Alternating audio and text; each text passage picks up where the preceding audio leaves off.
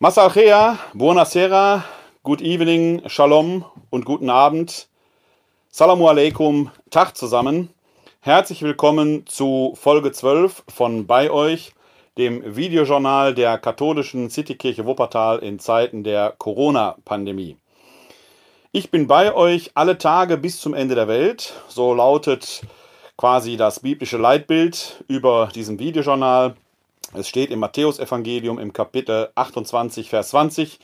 Es ist der letzte Satz, den wir im Matthäusevangelium finden und der stammt aus dem Mund des Auferstandenen, der damit den Seinen Mut zuspricht für die Zukunft, denn es liegt nun an ihnen, sein Werk weiterzuführen. Das sollen sie aber nicht alleine tun, sondern in seinem Auftrag. Er wird bei uns sein in allen Höhen und Tiefen, die das Leben so parat hält. Von Seiten der katholischen Citykirche Wuppertal tun wir das unter anderem mit diesem Videojournal, denn unser Auftrag ist normalerweise, dass wir uns auf die Straßen und Plätze der Stadt begeben, in die Kaffeehäuser gehen, überall dahin, wo die Menschen sich zusammenfinden, wo Menschen sind. Unsere Zielgruppe sind eigentlich vor allen Dingen diejenigen, die nicht jeden Sonntag in die Kirche kommen und eigentlich ist das in diesen Tagen, sind sie das alle, denn die Kirchen sind ja geschlossen, öffentliche Gottesdienste können nicht stattfinden. Wir haben also überlegt, wie können wir auch in diesen Zeiten, wo wir die Kontaktbeschränkungen haben, wo wir physisch auf Distanz bleiben sollen, wie können wir in diesen Zeiten trotzdem ihnen sozial nah bleiben. Eine Möglichkeit, bei weitem nicht die einzige, eine Möglichkeit ist dieses Videojournal bzw. der dazugehörende Audiopodcast. Wir sind aber auch ansonsten weiterhin für Sie erreichbar unter der Rufnummer 0202 42969675.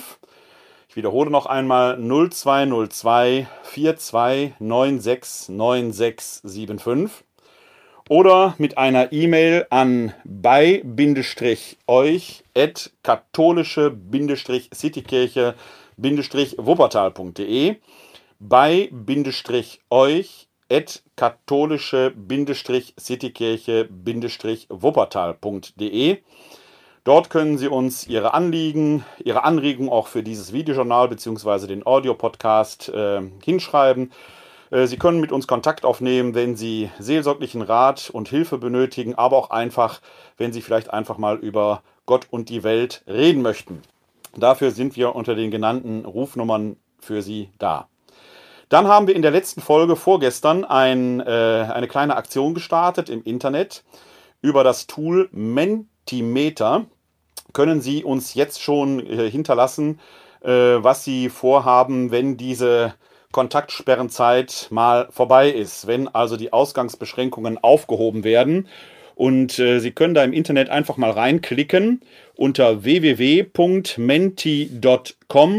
und dort werden Sie gebeten, ein Passwort einzugeben, einen Zugangscode, der heißt 54042. Ich bin da schon äh, drauf angesprochen worden. Das ist tatsächlich nur dieser fünfstellige Zugangscode. Menti hat sonst äh, sechs Ziffern. Warum es hier fünf sind, ich kann die Frage nicht beantworten. Er funktioniert also. Aber, also, wenn Sie Interesse haben, nein, ich zeige mal die falsche Seite. Hier unten steht die entsprechende Adresse www.menti.com und dann der Zugangscode 54042. Dort können Sie ein bis drei Stichworte hineinschreiben, was Sie so nach Ende der Corona-Krise als erstes machen wollen. Worauf freuen Sie sich jetzt schon? Daraus wird dann eine Wortwolke erstellt, die sich bleibend und laufend aktualisiert. Machen Sie also mit, denn so können wir jetzt schon eine Perspektive gewinnen, wenn man ein Ziel vor Augen hat und mag es noch so fern sein, man weiß, dass man ankommen wird bin früher in jüngeren Jahren sehr viel Berg gewandert. Da weiß man das, man hat das Gipfelkreuz nah vor Augen, geht über eine Huppe und merkt, man muss doch mal durch eine Senke hindurchgehen. Aber man weiß, irgendwann wird man dort am Gipfel angekommen sein und mit einer wunderbaren Aussicht belohnt werden. Machen Sie also mit unter www.menti.com und das Passwort, der Zugangscode lautet 54042. Alle wichtigen Zahlen, Daten, Fakten, Kontaktmöglichkeiten und so weiter werden wir wie gewohnt hinter in den Show Notes veröffentlichen. Die finden Sie also nachher in den äh, entsprechenden Distributionsmöglichkeiten, die wir haben, bei Facebook, äh, auf unserer Homepage, die wir zu diesem Videojournal geschaltet haben, www.kck42.de slash bei euch www.kck42.de slash bei euch. Dort werdet ihr also alles weitere finden, auch bei YouTube, Soundcloud und so weiter und so weiter. Überall da, wo wir die Möglichkeit haben, die Shownotes entsprechend zu veröffentlichen, werdet ihr, werden Sie alle weiteren Hinweise finden.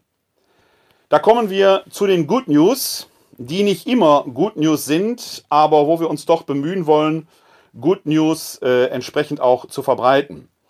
Mein Eindruck war, als ich heute Morgen so durch die Stadt fuhr, bin heute Morgen äh, mal kurz ins Büro gefahren, es waren einige Unterschriften zu leisten, äh, mit der Sekretärin äh, kurz sprechen, die ja zurzeit dort die Stallwache hält. Wir telefonieren zwar auch täglich, aber es ist manchmal eben auch wichtig, auch man merkt das, äh, trotz aller physischen Distanz, diese soziale Nähe irgendwann auch mal in der analogen Welt zu haben, auch wenn man da natürlich entsprechend auf der physischen Distanz bleiben kann. Und als ich da so durch die Stadt gefahren bin, merkte ich, dass sich schon eine kleine Entwicklung im Vergleich zur letzten Woche äh, ergeben hat. Denn die Straßen sind wieder ein bisschen voller. Es ist alles noch sehr gesittet, die Leute bleiben sehr gut auf Distanz, man versucht, die Regeln entsprechend einzuhalten, aber man bleibt offenkundig nicht mehr so komplett zu Hause. Es ist nicht so, dass die Stadt voll gewesen wäre, ganz im Gegenteil, aber man merkt doch schon, dass die Leute irgendwo auch mal die eigenen Verwände verlassen müssen. Es geht alles sehr gesittet zu, deshalb Daumen hoch von mir, aber auch noch einmal der Hinweis, haltet Abstand und wenn es eben geht, bleibt auch zu Hause. Wir wollen hier die Kurve der Corona-Infektionen abflachen, so flach wie möglich halten, dass wir besonders die Schwächeren und Risikogruppen schützen können. Denn wir haben hier in Wuppertal leider mittlerweile äh, den nächsten Todesfall gehabt. In einem Altenheim hatte sich ein Patient infiziert, der dann auch relativ schnell verstorben ist. Auch hier wieder jemand mit Vorerkrankungen. Aber jeder Mensch, der sein Leben wegen Corona lassen muss, ist ein Mensch zu viel. Helft deshalb alle mit, dass wir diesem Virus mit vereinten Kräften entgegengehen können, uns entgegenstellen, dass wir die Kurve abflachen können, flatten the curve. Man merkt aber eben, wie auch in dieser Krise, und wir Menschen sind so, dass wir uns selbst in solche Krisen hineingewöhnen, dass wir auch da wieder eine Normalität schaffen, dass wir uns an diese Situation gewöhnen und dass sich neue Abläufe einspielen. Da ist mir etwas eingefallen, äh, wer die Folgen hier regelmäßig verfolgt, äh, wird ja festgestellt haben, dass ich durchaus eine naturwissenschaftliche Affinität habe. Hängt mit meiner schulischen Herkunft zusammen. Äh, mein Abitur liegt zwar mittlerweile auch schon 35 Jahre zurück, aber ich habe eben ein naturwissenschaftliches äh, Abitur absolviert mit Mathe und Chemie als Leistungskurse. Religion war nur in Anführungszeichen das dritte Fach. Und dieses naturwissenschaftliche Interesse ist mir bis heute erhalten geblieben. Ich habe heute noch Spaß und Freude daran, mathematische Rätsel zu lösen. Äh, ich grüße an dieser Stelle auch mal meine Schwester, die Katrin, die Mathematiklehrerin, ist ab und zu schickt die mir mal so ein Rätsel. Ich bin nicht mehr in der Lage, die ganz großen Integralgleichungen zu lösen. Dafür reicht die Zeit langsam nicht. Aber der Spaß daran ist erhalten äh, geblieben und vor allen Dingen der Spaß an Zahlen und an mathematischen Phänomenen. Und äh, ein Phänomen äh, beschäftigt mich seit geraumer Zeit. Das ist die sogenannte Mandelbrotmenge. Äh, ein Fraktal. Ich blende euch die dazugehörige Grafik mal ein. So sieht die Mandelbrotmenge aus, so eine Art äh, auf der Seite liegendes Kartoffelmännchen.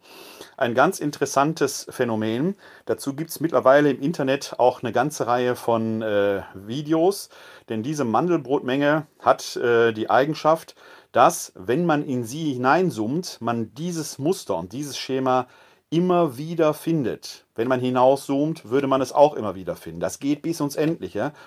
Äh, ähm, also ein Fraktal, das gerade in diesen Ausstülpungen, die man am Rand äh, sieht, der, die Ränder dieser Figur sind eben nicht glatt gezeichnet, äh, die da sich in einer äh, unendlichen Wiederholung bis in die kleinsten Dimensionen hinein finden lässt. Diese Fraktale sind deshalb interessant, ähm, weil sie äh, auch im Computerspielbereich äh, oder auch in der filmschaffenden Industrie eine breite äh, Anwendung finden wenn man zum Beispiel äh, Computergrafiken von Videospielen anschaut, dann äh, kann man da sehen, dass zum Beispiel, wenn Wälder dargestellt werden, diese Wälder ja immer in einer großen Ähnlichkeit zueinander stehen. Man programmiert also nicht jedes einzelne Bäumchen dort extra, sondern äh, letzten Endes handelt es sich da um selbstähnliche Wiederholungen, die auf einem ähnlichen Prinzip beruhen wie diese Mandelbrotmenge, wie dieses Fraktal. Warum erzähle ich das an dieser Stelle? Diese Mandel, na, ich habe immer, gucke falsch in die Kamera, deswegen äh, muss ich immer spiegelverkehrt zeigen. Diese Mandelbrotmenge hier, dieses Fraktal, zeigt eben, dass sich Dinge selbstähnlich ständig wiederholen.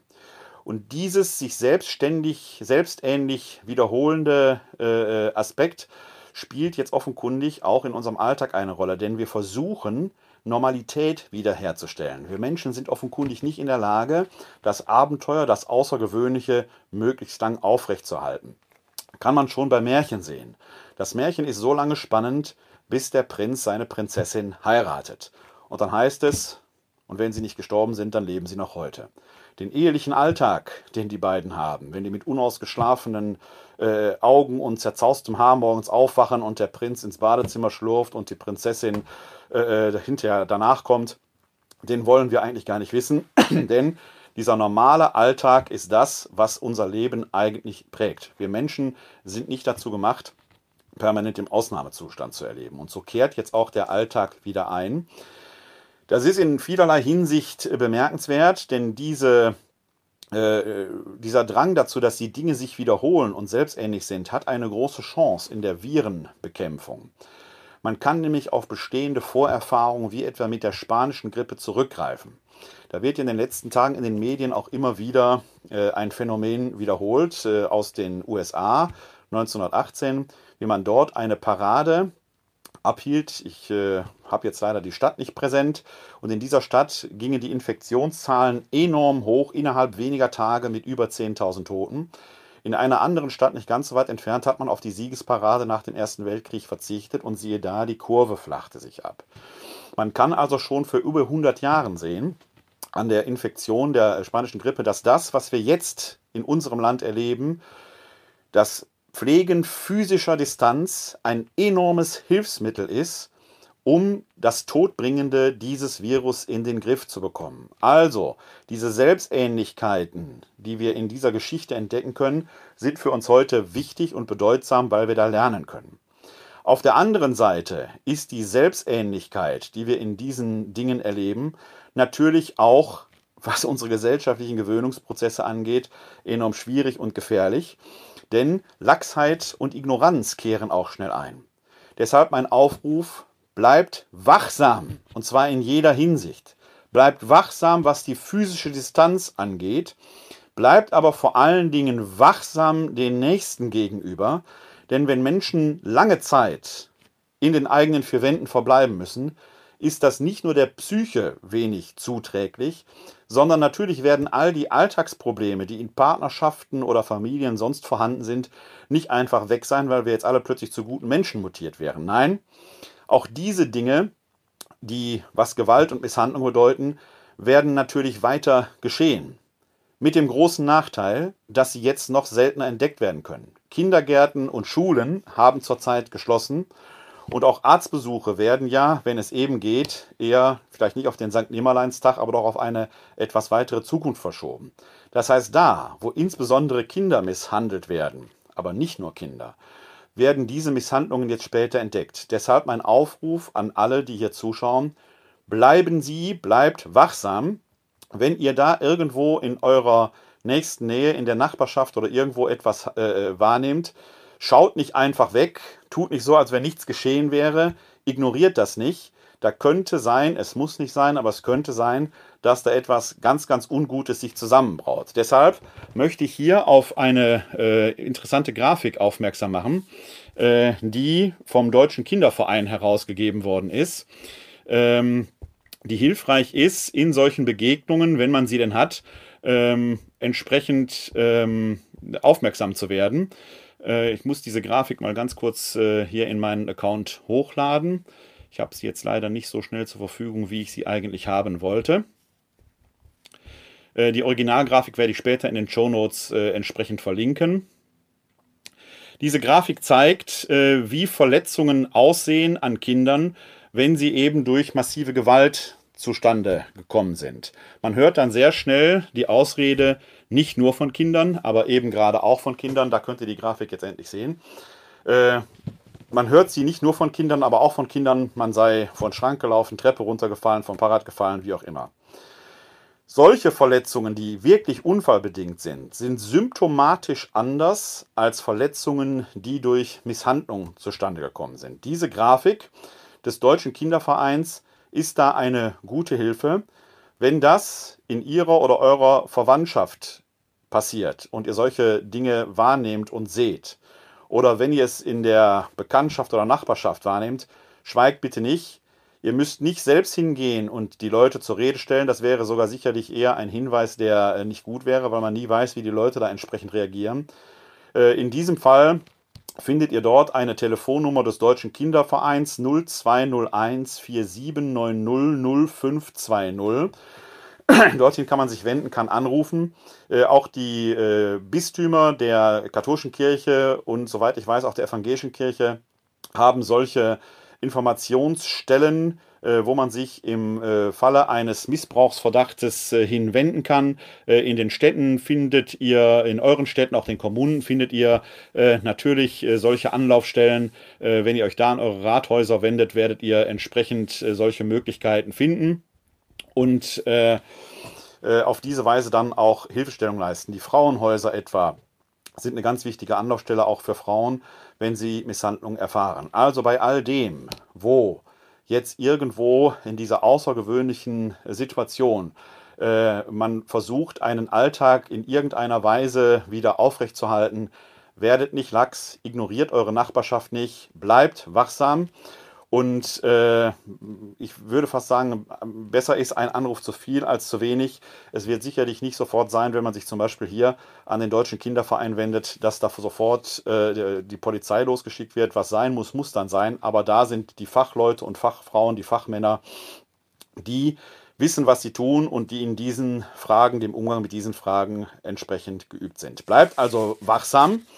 Ansonsten kehrt der Alltag auch in anderer äh, Hinsicht wieder ein.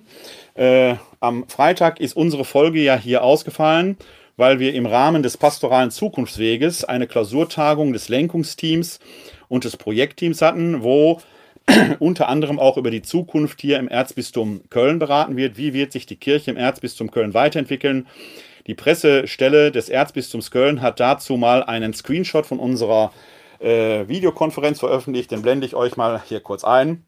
Da kann man also alle sehen, die da beteiligt äh, waren. Oben links äh, seht ihr einen Screenshot aus dem Erzbischöflichen Haus mit äh, unserem Erzbischof Rainer Maria Kardinal Wölki, Generalvikar Hofmann und dann sind dort die Mitglieder des äh, Lenkungs- und des Projektteams in der aktuellen Etappe des pastoralen Zukunftsweges äh, zu sehen, die Arbeitsfeldleiter. Wir arbeiten also weiter daran, denn äh, die Welt wird ja mit dieser Krise hier Gott sei Dank nicht enden, sondern die Kirche wird sich äh, weiterentwickeln müssen in eine Zukunft hinein, wobei ich persönlich schon glaube, dass äh, auch äh, diese Corona-Krise einen erheblichen Einschnitt für uns als Kirche bedeuten wird. Viele sehen ja die Corona-Krise geradezu als Aufbruch der Kirche auch in eine heile, neue digitale Welt, in ein großes Neuland, das voller Visionen ist. Ich persönlich bin, auch das habe ich hier in unserem Weblog schon mehrfach gesagt, digital ja durchaus affin und dem aufgeschlossen. Allerdings bin ich skeptisch, ob das tatsächlich das große Allheilmittel ist, äh, das da jetzt äh, auf uns wartet. Äh, und zwar aus einem ganz einfachen Grund, weil ich glaube, dass der Mensch zutiefst ein somatisches Wesen ist, das von einer leiblichen Dimension geprägt ist. Also das Analoge wird man nie ganz ausschalten können. Zumal man jetzt, es ist ja jetzt der dritte Sonntag gewesen, den wir gestern ohne Eucharistiefeier, ohne Gottesdienst in unseren Kirchen begangen haben. Meines Erachtens da, wo ich nachgeschaut habe, man möge mich da sonst entsprechend korrigieren, da, wo ich nachgeschaut habe, beobachte ich schon, dass die Klickzahlen bei den ganzen gestreamten Gottesdienst sinken. Sie bleiben also nicht auf dem hohen Niveau.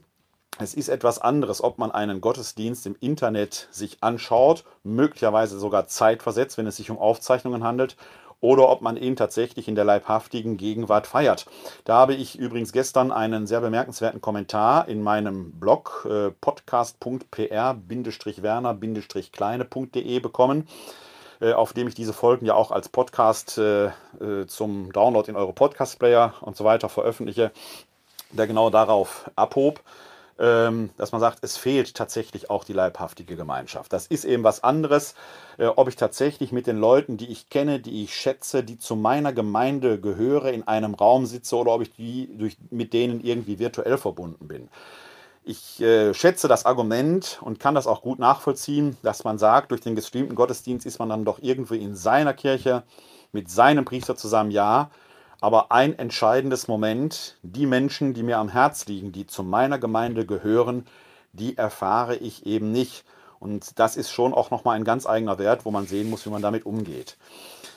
Trotzdem hört man jetzt auch da wieder das Stichwort Regnose. Da habe ich auch in einer der letzten Folge ja äh, drauf Bezug genommen dass da viele jetzt sagen, man wird in der Rückschau sehen, dass das eine ganz wichtige Wendezeit für die Kirche war, ein ganz großer Aufbruch, die Krise als Chance.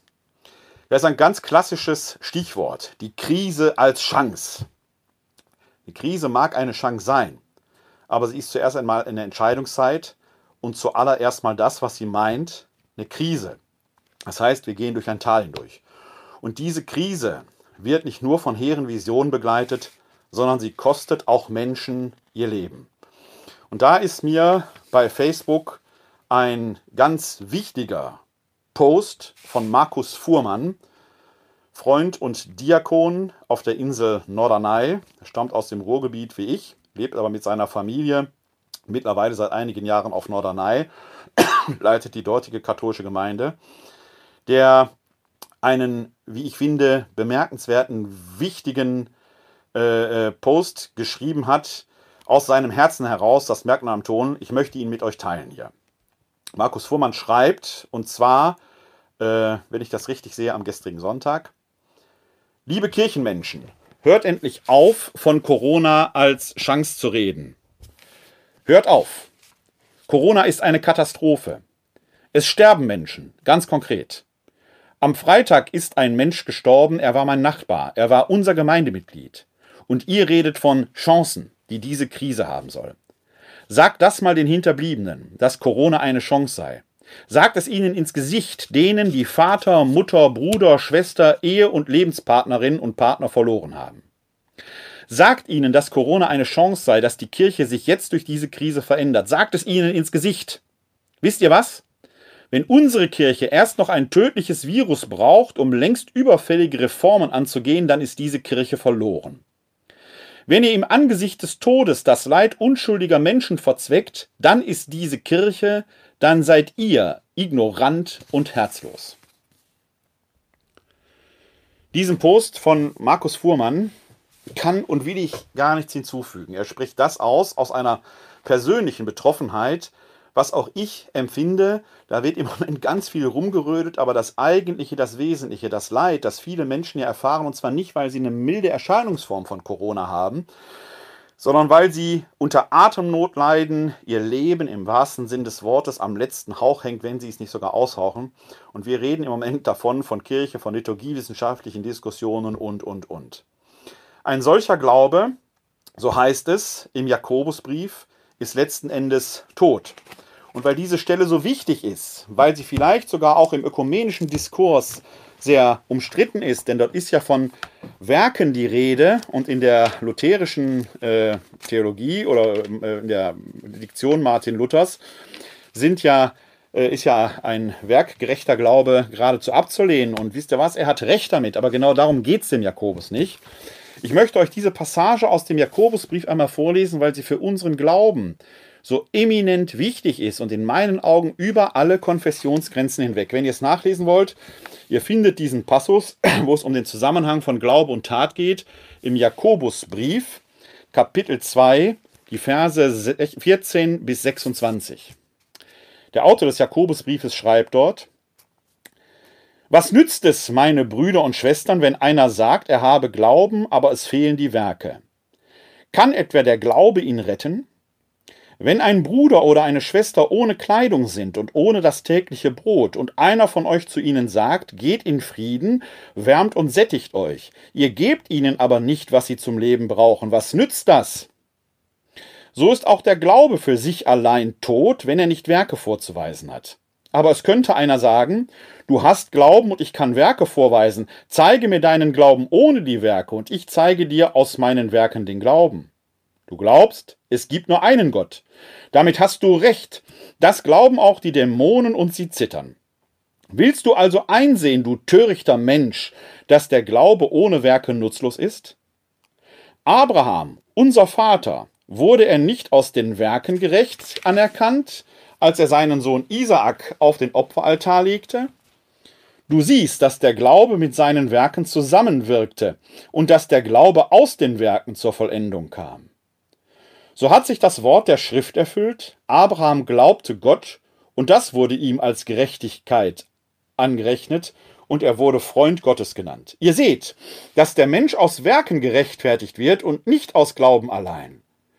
Wurde nicht ebenso auch die Dirne Rahab durch ihre Werke als gerecht anerkannt, weil sie die Boten bei sich aufnahm und dann auf einem anderen Weg entkommen ließ? Denn wie der Körper ohne den Geist tot ist, so ist auch der Glaube ohne Werke tot. Eine bemerkenswerte und wie ich finde eminent wichtige Stelle innerhalb des Neuen Testamentes im Jakobusbrief, weil er damit aufräumt, dass allein zu glauben reicht. Die Kirche ist kein Kaninchenzüchterverein, wo es nur darum geht, möglichst viele Mitglieder zu haben, möglichst viele Sonntags in die Kirche zu bekommen. Ist alles wünschenswert, will ich alles nicht in Abrede stellen. Aber es geht um viel, viel mehr. Es geht nämlich, dass wir den Glauben tun. Der Glaube ist ein Tatwort. Und das ist etwas, was mir bei all den Diskussionen liturgiewissenschaftlicher, pastoral, theologischer und sonstiger Natur im Moment so ein bisschen abgeht. Alle streamen im Moment. Alle entdecken plötzlich das Internet für sich. Wunderbar, wunderbar. Wir brauchen eine digitale Infrastruktur in unserem Land. Ich vermute mal, dass es keine fünf Jahre dauern wird, bis es wir demnächst hier über Glasfaser liegen haben und die Netze stabiler laufen, dass die digitale Beschleunigung in unserem Land voranschreitet, wenn diese Krise vorüber ist. Wir brauchen die digitale Erneuerung auch in der Kirche. Ja, das alleine wird uns keinen Menschen zuführen, wenn wir nicht Werke hinzukommen lassen. Das ist bei, muss man allen ekklesialen Zukunftsforschern so einfach mal mit ins Stammbuch äh, schreiben. Sonst betreibt ihr nur Kaffeesatzleserei oder ihr seid eben wie Menschen und da gibt es ganz viele von in der Kirche.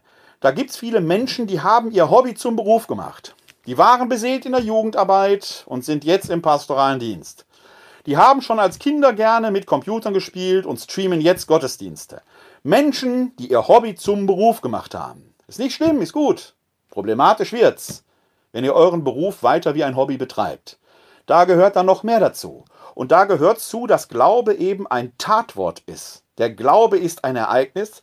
Und da ist mir eine äh, Aktion heute sehr ins Auge gefallen, die unser Kölner Erzbischof Rainer Maria Kardinal Wölki gestern ins Leben gerufen und ausgelobt hat. Er hat nämlich das Priesterseminar geöffnet, damit sich dort Obdachlose tagsüber aufhalten können. Da sind heute die ersten Fotos veröffentlicht worden. Ich blende euch mal hier äh, eins ein. Hier etwa sieht man Kardinal Wölki, wie er vor den Türen des Priesterseminars steht. Äh, Kardinal Wölki ist der Mann mit der Atemschutzmaske und den Handschuhen, also ein echter Arbeiter, so möchte man äh, sagen. Das ist das, was das Bild signalisiert. Äh, und dann, ähm, damit man merkt, dass dieser Mann nicht nur schöne Worte macht, sondern auch zu dem steht, was er da entsprechend sagt, gibt es hier noch äh, entsprechend ein zweites Bild, das ich äh, euch einblenden möchte. Kommt sofort. Da sieht man dann, wie er auch im Priesterseminar entsprechend mit anpackt, um die Obdachlosen zu beköstigen. Ähm, was ist an dieser Aktion so bedeutsam? In einer ersten Reaktion, als ich die gestern äh, via äh, Facebook veröffentlicht habe, weil mich diese Aktion wirklich freut und äh, äh, ich die auch sehr gerne unterstützen möchte, kamen sofort die ersten Postings rein. Warum denn nicht über Nacht? Da würde Kopfkino ausgelöst und so weiter. Das Problem bei Obdachlosen ist in der Regel nicht die Übernachtung. In vielen Stellen gibt sogenannte Städten gibt sogenannte Notschlafstellen. Da können die sich nachts aufhalten können auch für die Körperhygiene sorgen. Viele Notschlafstellen sind bei Obdachlosen allerdings auch gar nicht so beliebt, weil die sich da untereinander beklauen. Aber das Übernachten ist oft nicht das Problem. Die schließen aber morgens früh und dann müssen die raus. Die dürfen sich da nicht tagsüber aufhalten bei den Temperaturen tagsüber draußen zu sein. Jetzt haben noch die Geschäfte zu. Die Fußgängerzonen sind nicht so frequentiert wie sonst. Das heißt, man kann sich auch kein Geld erbetteln. Für die Obdachlosen entsteht jetzt auch ein echtes Versorgungsproblem. Das Problem ist nicht die Übernachtung, das Problem ist die Versorgung tagsüber. Und da hat Kardinal Wölki, wie ich finde, hervorragend reagiert, indem er sein Priesterseminar geöffnet hat, äh, sich die Obdachlosen der Stadt Köln jetzt dort einfinden können, dort mit, mit äh, einer warmen Mahlzeit versorgt werden und so weiter. Äh, ich finde es eine hervorragende Idee, wo man merkt, hier wird nicht nur geredet, hier werden nicht nur fromme Worte gemacht, sondern hier wird tatsächlich tatkräftig angepackt. Äh, und ein Priesterseminar zu öffnen, ist in der Tat schon auch eine Nummer, denn das wird ja dann oft doch eher so mit einem sehr frommen Ort, wo junge Männer sich geistlich auf ihr Priesteramt vorbereiten, also fast klosterähnlich äh, assoziiert. Und dass dieser fromme Ort jetzt tatsächlich fromm wird, weil dort ein echter Gottesdienst an Tempeln des Heiligen Geistes, denen es nicht gut geht, vollbracht wird. Das ist eine Liturgie, ein Weihrauch, der, glaube ich, in Gottes Nase äußerst wohl duftet. Chapeau, Kardinal Wölki. Äh, wenn ich in Köln wäre, wäre ich auch da und würde mithelfen. Ich versuche, das meine hier in Wuppertal zu machen. Ähnliches betrifft ansonsten aber auch die großen Hilfswerke wie etwa Miserior. Äh, da hätte jetzt gerade gestern am Passionssonntag ja die Miserior-Kollekte stattgefunden. Die Gottesdienste fielen allerdings aus. Das heißt, ein Großteil der Spenden, die ja äh, in die Länder ähm, gehen, um dort Hilfe zur Selbsthilfe zu leisten, äh, können in diesem Jahr nicht eingesammelt werden, weil die Miserior-Fastenaktion zwar nicht ausfällt, aber nicht in dem bisher gewohnten Umfang durchgeführt werden kann. Deshalb äh, schreibt die Miserior Fastenaktion die Folgen des Coronavirus treffen auch die Miserior Fastenaktion in diesem Jahr schwer. So mussten nicht nur viele vorbereitete Aktionen und Veranstaltungen in den Gemeinden abgesagt werden, die Absage aller Gottesdienste machte gestern auch die übliche Fastenkollekte für das kirchliche Hilfswerk am fünften Fastensonntag unmöglich. Sie ist eine zentrale finanzielle Säule der Miserior Projektarbeit. Umso wichtiger ist jetzt die Fastenaktion, die in diesem Jahr unter dem Motto Gib Frieden steht auf vielfältige Weise zu unterstützen, sodass den Menschen in Not weiter geholfen werden kann. In ihrem gemeinsamen Aufruf bitten die deutschen Bischöfe mit Nachdruck um Unterstützung. Tragen Sie die Friedensbotschaft der Fastenaktion in Ihre Gemeinde. Unterstützen Sie die Opfer der Kriege mit Ihrem Gebet und die Friedensarbeit der Kirche mit, mit einer großherzigen Spende. Und so bitten die Bischöfe, äh, das Geld direkt auf das Konto von Miserior zu überweisen. Wenn Sie Miserior in dieser wichtigen Arbeit unterstützen wollen, die Konto- und Bankverbindungsdaten finden Sie entsprechend in den Show Notes. Wir haben heute den Montag in der fünften Fastenwoche, noch keine zwei Wochen, dann feiern wir Ostern. Und äh, auch da gibt es ja die skurrile Diskussion, ob man Ostern verschieben kann auf einen späteren Termin. Äh, ich weiß nicht, ob ich da lachen oder weinen soll, wenn ich solche Vorschläge höre. Das, der Streit um das Osterfestdatum ist vor nahezu 1700 Jahren entschieden worden. Auch da bin ich hier schon mal drauf zu sprechen gekommen. Er drehte sich letzten Endes um die Frage, feiert man Ostern tatsächlich am Auferstehungsdatum Jesu? Er wurde ja an einem 14. Nisan gekreuzigt, also ist er an einem 16. Nisan von den Toten auferstanden, nimmt man dieses Datum, ähnlich wie es bei Weihnachten ist, fixiert dann wäre das, das Fest trotzdem irgendwo durchs Jahr gewandert, weil das nach einem jüdischen Kalender geht und der jüdische Mondkalender nicht ganz kompatibel mit unserem gregorianischen Sonnenkalender ist. Aber man hätte immer ein Fixdatum gehabt. Ostern wäre also nicht immer sonntags gewesen, sondern wäre auch so durch die Woche changiert. Oder ist nicht der Sonntag als Auferstehungsdatum so wichtig, weil es ja der erste Tag der Woche, nämlich das Schöpfungsdatum ist und in Christus, in seiner Auferstehung, wurde doch die Welt neu erschaffen.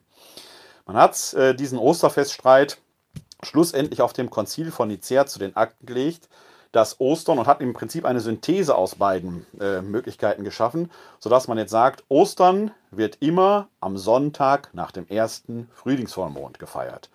Und das ist in diesem Jahr nur halt der 12. April. Und das kann man nicht verschieben. Man kann nicht Sonne, Mond und Sterne mal einfach anhalten, weil wir jetzt hier eine virale Epidemie auf der Erde haben. Deswegen feiern wir nächste Woche Ostern. Nicht in der üblichen Weise, wie wir das kennen. Das Triduum wird eine andere Form finden müssen. Auch da wird man manches, das wird man dann lernen, nicht so ohne weiteres mal streamen können, weil alleine der Lichtritus in der Osternacht, die Fußwaschung an Gründonnerstag, man doch bestenfalls nur zuschauend wahrnehmen kann, aber doch wieder nicht mitvollziehen. Das ist etwas ganz anderes. Das bedeutet also eine große Herausforderung, wir arbeiten seitens der katholischen Citykirche Wuppertal schon einem Entwurf einer Handreichung für Familien, aber auch in vielen anderen Bistümern und auch dem Deutschen Liturgischen Institut gibt es da schon hervorragende an äh, die Handgaben äh, die ihr euch, die Sie euch äh, da mal anschauen könnt, äh, um dann nicht die volle liturgische Form, wie wir sie eigentlich gewohnt sind zu feiern, aber doch etwas davon in eure Hauskirchen, in eure Familien hineinzuholen und auf diese Weise das Osterfest zu begehen. Denn so gewiss die Sonne gleich untergeht und morgen wieder aufgehen wird, so gewiss werden wir nächstes Jahr Oster feiern. Christus ersteht ja nicht neu auf, er ist einmal am Kreuz gestorben und auferstanden, das gilt. Wir brauchen dafür nicht die österliche Liturgie, aber wir brauchen die österliche Liturgie, um uns das zu vergegenwärtigen. Und wenn wir sie nicht in der gewohnten Weise feiern können, dann feiern wir das auf eine andere Weise in unseren Häusern. Es wird etwas Neues entstehen, was nicht das ist, was wir uns erhoffen, denn wir erhoffen doch eigentlich, dass wir das Triduum tatsächlich in der großartigen Liturgie feiern können, wie wir es jedes Jahr tun. Nächstes Jahr wieder werden wir das tun können, hoffe ich zumindest. In diesem Jahr werden wir dafür keinen Ersatz finden, aber doch in der geschwisterlichen Verbundenheit untereinander das Osterfest würdig begehen. So schauen wir heute auf die Lesung vom Tage, beziehungsweise das Evangelium. Es stammt heute aus dem Johannesevangelium, Kapitel 8, die Verse 1 bis 11.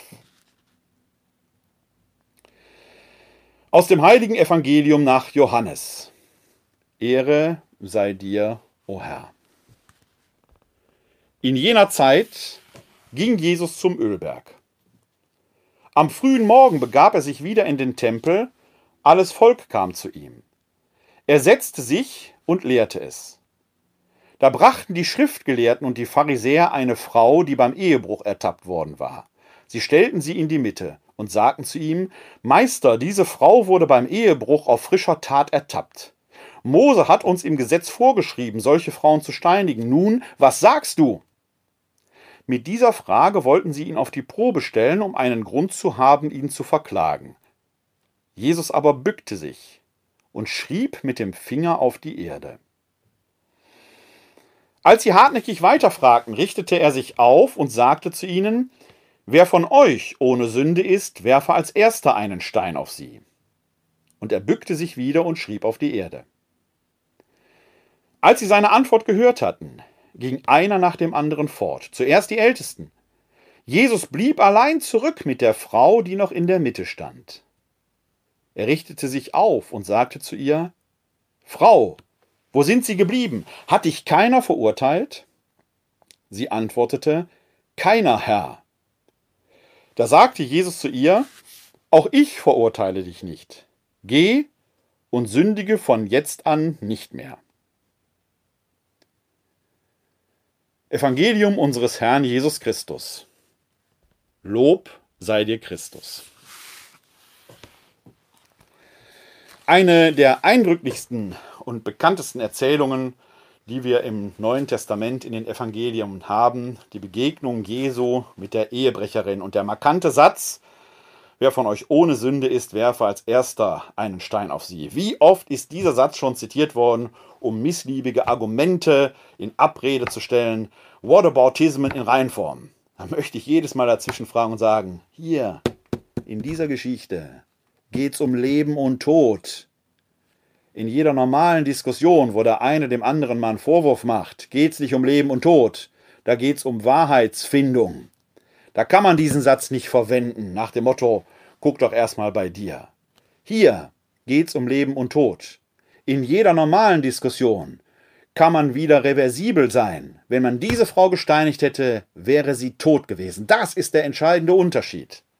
Und deswegen muss man sehr vorsichtig sein, diesen Satz vorschnell im Munde zu führen.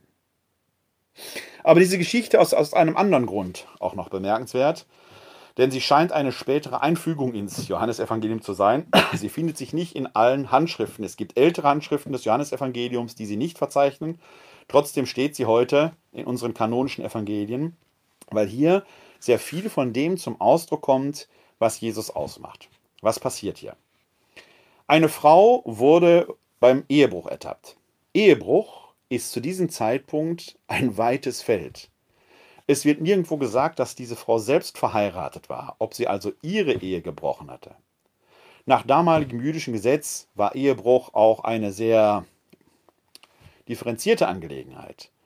Ein verheirateter Mann, der mit einer anderen Frau verkehrte, beging zwar Ehebruch, konnte sich aber freikaufen. Die Frau, die mit diesem Mann verkehrt hatte, hatte ein todeswürdiges Verbrechen begangen. Eine Frau, die in eine andere Ehe hineinbricht, sei sie verheiratet oder unverheiratet, beging immer schwersten Ehebruch. Ein Mann, noch lange nicht so ohne weiteres, der konnte sich freikaufen. Das heißt, der hier beteiligte Mann, von dem ja gar nicht die Rede ist, kommt mehr oder weniger ungeschoren davon. Das Problem trägt allein die Frau. Dann wird hier berichtet, dass dort die Schriftgelehrten und die Pharisäer diese Frau mehr oder weniger vor sich hertreiben, um sie zu steinigen. Das ist die nächste Klippe in diesem Text. Denn die Juden hatten zu diesem Zeitpunkt die Kapitalsgerichtsbarkeit verloren. Die Römer waren im Land und ihnen allein stand es zu, Todesurteile zu fällen. Deshalb wird man ja später so erpicht darauf sein, dass Jesus von Pontius Pilatus zum Kreuzestod verurteilt wird. Stephanus später in der Apostelgeschichte wird gesteinigt. Klassischer Lynchmord. Ähnlich verhält es sich hier. Hier ist kein reguläres Verfahren vorweggegangen. Man sieht, diese Frau hat sie offenkundig in flagranti ertappt und der Mob treibt sie vor sich her, um sie zu lynchen, um sie zu steinigen. Das ist kein reguläres Verfahren, das hier bestimmt wird, auch wenn hier suggeriert wird, hier ging es nach mosaischem Gesetz zu. Ja, im mosaischen Gesetz gibt es dazu Regeln, aber das Volk Israel hatte zu diesem Zeitpunkt keine Möglichkeit, die auch entsprechend durchzusetzen. Ist fast ein bisschen ähnlich wie gegenwärtig, wo staatliche Gesetze, die kirchlichen Gesetze, die vermeintlich irgendwo hm, vielleicht nicht Gott gegeben sind, aber doch mit Gott in Zusammenhang stehen, quasi schlagen. Ähnlich war es damals. Dann ist aber davon die Rede, dass man Jesus auf die Probe stellen will. Wie verhält er sich denn zu diesem mosaischen Gesetz? Ist ihm das alles egal? Er bricht den Sabbat, er heilt am Sabbat, er tritt hin und wieder darüber weg, er vergibt sogar Sünden, was äh, aus damaliger Sicht, jüdischer Sicht geradezu blasphemisch war. Was macht er jetzt mit dieser Frau? Wird er ihr gegenüber barmherzig sein und sich so gegen das Gesetz stellen? Oder wird er gerecht sein und sie dem Tod übergeben? Jesus reagiert eigenartig. Er kniet sich nieder, setzt sich nieder und schreibt mit dem Finger auf die Erde. Fast, als wenn ihn die ganze Sache nichts angehen würde. Als wenn er sich nicht dafür interessierte, als wenn er ihnen die kalte Schulter zeigte. Erst dann fragen sie weiter. Und dann fragt, dann antwortet er zurück, wer von euch ohne Sünde ist, werfe als erster einen Stein auf sie. Der berühmte Satz. Wer? Wer kann das von sich sagen? Er aber geht in seine scheinbar unbeteiligte Situation zurück. Was macht er da? Wieso ist das so wichtig, dass er auf die Erde schreibt? Auf, auf den Erden, was auf die Erde geschrieben ist, ist für den Wind geschrieben. Das mosaische Gesetz war in Stein gemeißelt. Stein wird aber durch Verwitterung wieder zur Erde, er wird zu Sand zermahlen. Was Jesus hier tut, ist, als Sohn Gottes gewissermaßen schreibt er Buchstaben in die Erde hinein, die der Wind wegblasen wird. Ein geschriebenes Gesetz, das sich gegen das Leben der Menschen richtet, ein geschriebenes Gesetz, das Leben vernichtet, ist nicht das, was Gott will. Das, was in die Herzen eingeschrieben ist, das, was dem Leben dient, das ist das, was Gott will. Und das ist hier diese Zeichenhandlung, deswegen die von Johannes besonders erwähnt wird, dass er mit dem Finger auf die Erde schreibt. Auf die Erde geschriebenes kann nicht dauerhaft bleiben. Es muss in die Herzen eingeschrieben sein. So schreibt Jesus offenkundig mit seinem Wort, wer von euch ohne Sünde ist, werfe als erster einen Stein auf sie in die Herzen der Ankläger der Frau hinein. Und sie entfernen sich tatsächlich. Das Wunder geschieht, Niemand wird mehr da sein, der diese Frau steinigen will. Der Lynchmob löst sich auf, sodass zum Schluss nur noch die Frau und Jesus alleine übrig bleiben. Und jetzt gibt es etwas Interessantes. Es steht dann dort zum Schluss der Satz, geh und sündige von jetzt an nicht mehr. Da kann man ja wieder ein ganzes Kirchenrecht draus machen. Es geht zwar hier genau darum, ist das Recht billig, ist das Recht so wichtig, steht das Recht über den Menschen. Das Problem liegt in diesem Wort Sünde. Was ist eine Sünde, möchte man fragen. Es hat eine Tat. Im deutschen Wort Sünde steckt schon Absondern drin. Die Sünde ist nicht in sich eine Tat, sondern ein Zustand, der durch eine Tat bewirkt werden kann. Es ist nämlich die Absonderung von Gott. Die gegenläufige Versöhnung bezeichnet dann das Einsetzen in die Kindschaftsverhältnisse. Man wird wieder zum Sohn, Schrägstrich zur Tochter. Das Sohnwerden, das Tochterwerden, das Erneuerte hebt die Absonderung auf. Jetzt ist Christus am Kreuz aber ein für allemal für unsere Sünden gestorben. Wir können nicht mehr von Gott abgesondert sein. Das war ja der Aspekt, den wir gerade in der letzten Folge auch betrachtet haben, als es darum ging, dass Gottes Geist ja in uns Wohnsitz nimmt. Er wohnt selbst in uns. Wir sind Tempel des Heiligen Geistes. Ja, wenn Gott sich in mir wohnt, kann ich nicht mehr von ihm getrennt sein. Deswegen schreibt Paulus ja im Römerbrief, ihr seid der Sünde gestorben. Wir können in dem Sinne gar nicht mehr sündigen. Schaut man hier in den Urtext hinein, findet man da das Verb, das von dem Wortstamm Hamatia stammt. Das ist, wird immer mit Sünde übersetzt, bedeutet aber eigentlich Fehler. Das ist eine ganze Kategorie drunter. Was Jesus dieser Frau hier mit auf den Weg gibt, ist also, auch ich verurteile dich nicht, geh und mache diesen Fehler von jetzt an nicht mehr. Wiederhole ihn nicht. Lerne etwas aus deinem Leben daraus. Und so kann ein Neustart beginnen. Wir haben diese Folge begonnen mit der Mandelbrotmenge, dem Fraktal der Selbstähnlichkeit. Wir müssen jetzt aufpassen in diesen Zeiten, wo wir die Zeichen erkennen müssen in unserer Nachbarschaft, in unserem eigenen Leben, wo wir jetzt lernen müssen, dass wir eine neue Weise des Umgangs miteinander haben, dass wir dort nicht in alte, selbstähnliche Verfahrensmuster, Verfahrensmuster hineingehen. Es hilft nichts, wenn sie sich ein Tiefkühlhähnchen beim Edeka aus der Tiefkühltruhe geklaut haben, gehen beichten, sagen, ich habe ein Hähnchen geklaut und schieben sich das danach schön in eine Röhre und genießen das. Nein, sie müssen zu ihrem Fehler stehen, Wiedergutmachung leisten und ihn vor allen Dingen nicht wiederholen. Und wenn sie ihn wiederholen müssen, denken sie wenigstens dran, dass sie wieder in ihre eigene selbe Falle getappt sind und lernen sie, dass sie diese Falle vermeiden. Das ist das, was uns diese Geschichte hier lehrt. Vor allen Dingen lehrt sie uns, das Gesetz dient uns Menschen. Nicht wir Menschen dienen dem Gesetz. Ein gutes Gesetz schafft und verhilft Leben. Ein Gesetz, das tötet, sollte überdacht werden. Gerade in diesen Zeiten bin ich gewiss, dass die Regelungen, die jetzt gelten, dem Leben dienen. Helfen Sie also mit, dass wir diese Regeln gemeinsam achten, auch dann, wenn die außergewöhnliche Situation selbst zur Normalität wird. Zum Schluss dieser Folge möchte ich ein Lied, diesmal aus dem neuen Gotteslob singen. Es ist ein schönes Lied, äh, geschrieben von Raimund Weber, einem Theologen hier aus dem Erzbistum Köln, der hier in der Nähe von Wuppertal, wenn ich richtig informiert bin, in äh, Felbert lebt. Und er hat äh, das Lied geschrieben, Du lässt den Tag, o oh Gott, nun enden. Zumindest den Text. Die Melodie stammt von Clement Cotterill Schofield. Du lässt den Tag, o oh Gott, nun enden und breitest Dunkel übers Land.